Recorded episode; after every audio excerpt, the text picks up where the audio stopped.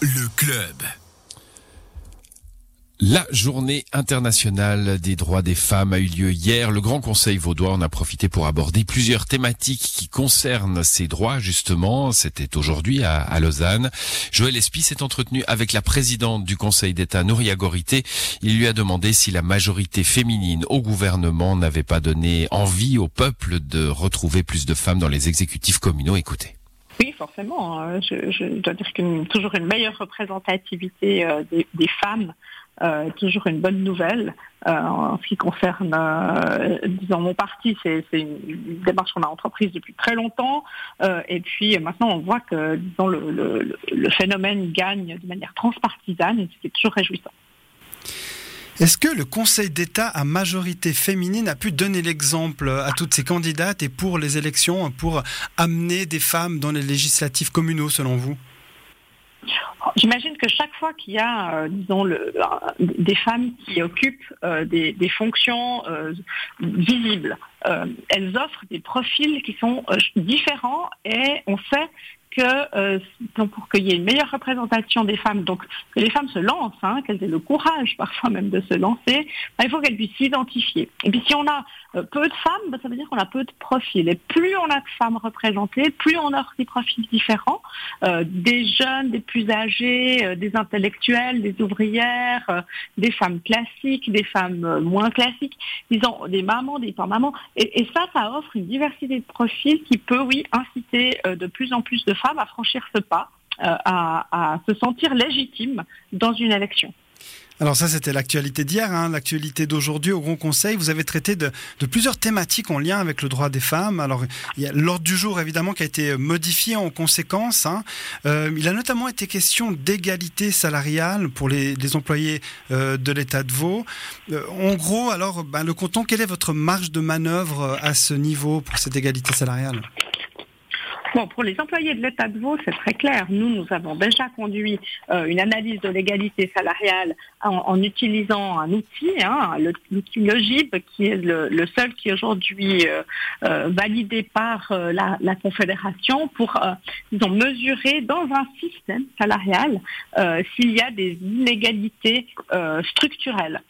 Et donc, le, le- le canton de Vaud s'est livré déjà à cette première analyse. On a montré qu'il n'y a pas d'inégalité structurelle. Il y a ce qu'on appelle la part inexplicable, hein, une variation inexplicable de, de salaire homme-femme. Si elle est en dessous de 5%, la Confédération considère qu'elle est admissible. À l'état de Vaud, euh, nous étions à, à, à 3,5%. Euh, on vient de, de refaire euh, quelques années plus tard une nouvelle analyse qui, dont les, les, les examens, qui sont les, les- les vérifications sont précisément en cours maintenant, et euh, on tend à démontrer qu'on a encore abaissé cette part. Donc notre objectif, c'est vraiment qu'il y ait euh, euh, zéro, euh, même en part inexpliquée. Il y a ce biais qui a été euh, soulevé en commission, c'est le fait que les, femmes accumulent moins d'années d'expérience professionnelle, étant donné qu'elles ont euh, plus tendance à faire euh, ben, des pauses hein, dans leur carrière pour des raisons familiales. Est-ce que ça, on arrive à en tenir compte ou est-ce qu'il y a d'autres éléments dans cette grille d'analyse qui permettent de, compenser ces inégalités, comme vous disiez? Bon, à l'état de Vaud, on avait effectivement pu attester le fait que, effectivement, certaines femmes font le choix de, reporter l'entrée en fonction euh, parce qu'elles ont des charges éducatives. hein, elles s'occupent de, de leurs enfants quand ils sont petits. Et donc, c'est vrai que quand elles arrivent en fonction, elles ont moins d'années d'expérience, donc elles partent avec des salaires plus bas. Oui, ça, c'est un biais euh, de la grille d'analyse, euh, mais c'est aussi un fait. Mais euh, à l'état de Vaud, du coup, on a modifié euh, la manière de calculer les années d'expérience dont on tient compte et on a considéré que élever des enfants, eh ben, ça apporte pas zéro compétence, alors ça apporte pas forcément euh, le 100% des compétences requises pour la fonction qu'on va occuper, mais du coup, on pondère ces années-là et on reconnaît une partie de l'expérience pour que justement il n'y ait pas de pénalisation euh, trop forte pour ce- ces femmes-là qui arrivent dans, les fonctions. Il y a un autre objet qui a été euh, discuté, on avait dit qu'il y en avait plusieurs, c'était la compensation euh, financière pour les séances manquées par les députés et députés lors d'un congé maternité ou paternité. Mais est-ce que là, on n'est pas un petit peu dans l'ordre du symbolique euh, non, on n'est pas du tout dans l'ordre du symbolique. Aujourd'hui, le, congé maternité et le congé paternité euh, sont euh, acquis pour la, société et puis comme employeur.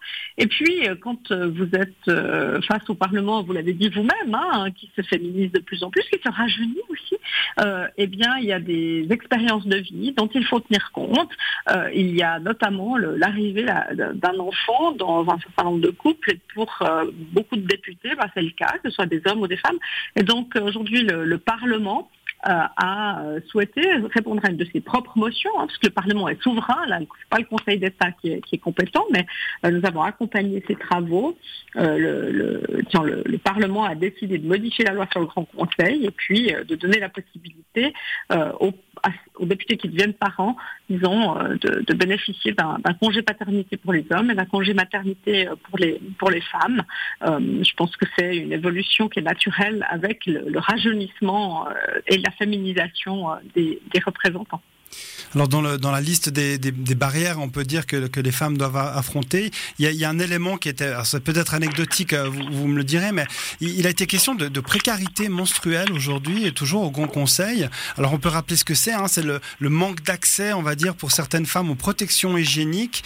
Et c'est un vrai problème pourtant pour euh, euh, certains de vos collègues ont pourtant estimé que c'était une responsabilité privée de pouvoir se fournir en protection hygiénique. C'est quoi votre avis sur la question?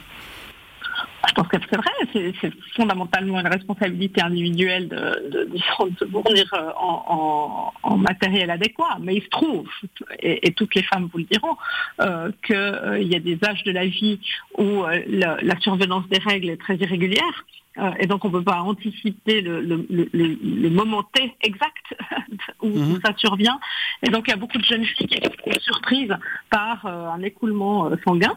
Et donc, euh, un, postulat a été adopté au Grand Conseil qui charge le Conseil d'État d'examiner la possibilité d'avoir, par exemple, dans les locaux scolaires, euh, eh bien, des distributeurs de, de, protection hygiénique, parce que ces protections hygiéniques représentent pour les femmes des, biens de base, hein, c'est pas des, biens de luxe et des biens mhm. accessoires, c'est un bien de base. Et puis euh, c'était aussi l'occasion de, de, redire la nécessité d'avoir une bonne hygiène, euh, parce que euh, il peut y avoir, si, si ils ont cet accès euh, aux protections hygiéniques est entravé, ça peut, euh, disons, présenter des risques en termes de santé. Euh, le, syndrome du choc toxique est un syndrome dont on parle peu, mais qui est pourtant avéré. Et donc, l'hygiène de base, elle doit aussi être abordée sous l'angle de la, question de la santé publique. Et ce sera l'occasion pour le Conseil d'État, vu que ce postulat a été adopté, de se lancer tout d'abord dans une étude, dans une phase de, pilote, de mettre en place des, des distributeurs, de voir est le taux de recours, hein, quel type de matériel euh, on doit mettre à disposition, et puis euh, les coûts, hein, bien cerner les coûts, et puis aussi l'occasion peut-être euh, de donner de l'information, de la communication, de sensibiliser à ces questions de d'hygiène intime, des risques encourus si, celui, cette hygiène fait défaut, et puis vraiment aussi de détabouiser la question des, des règles. Voilà pour cet entretien mené par Joël Espy.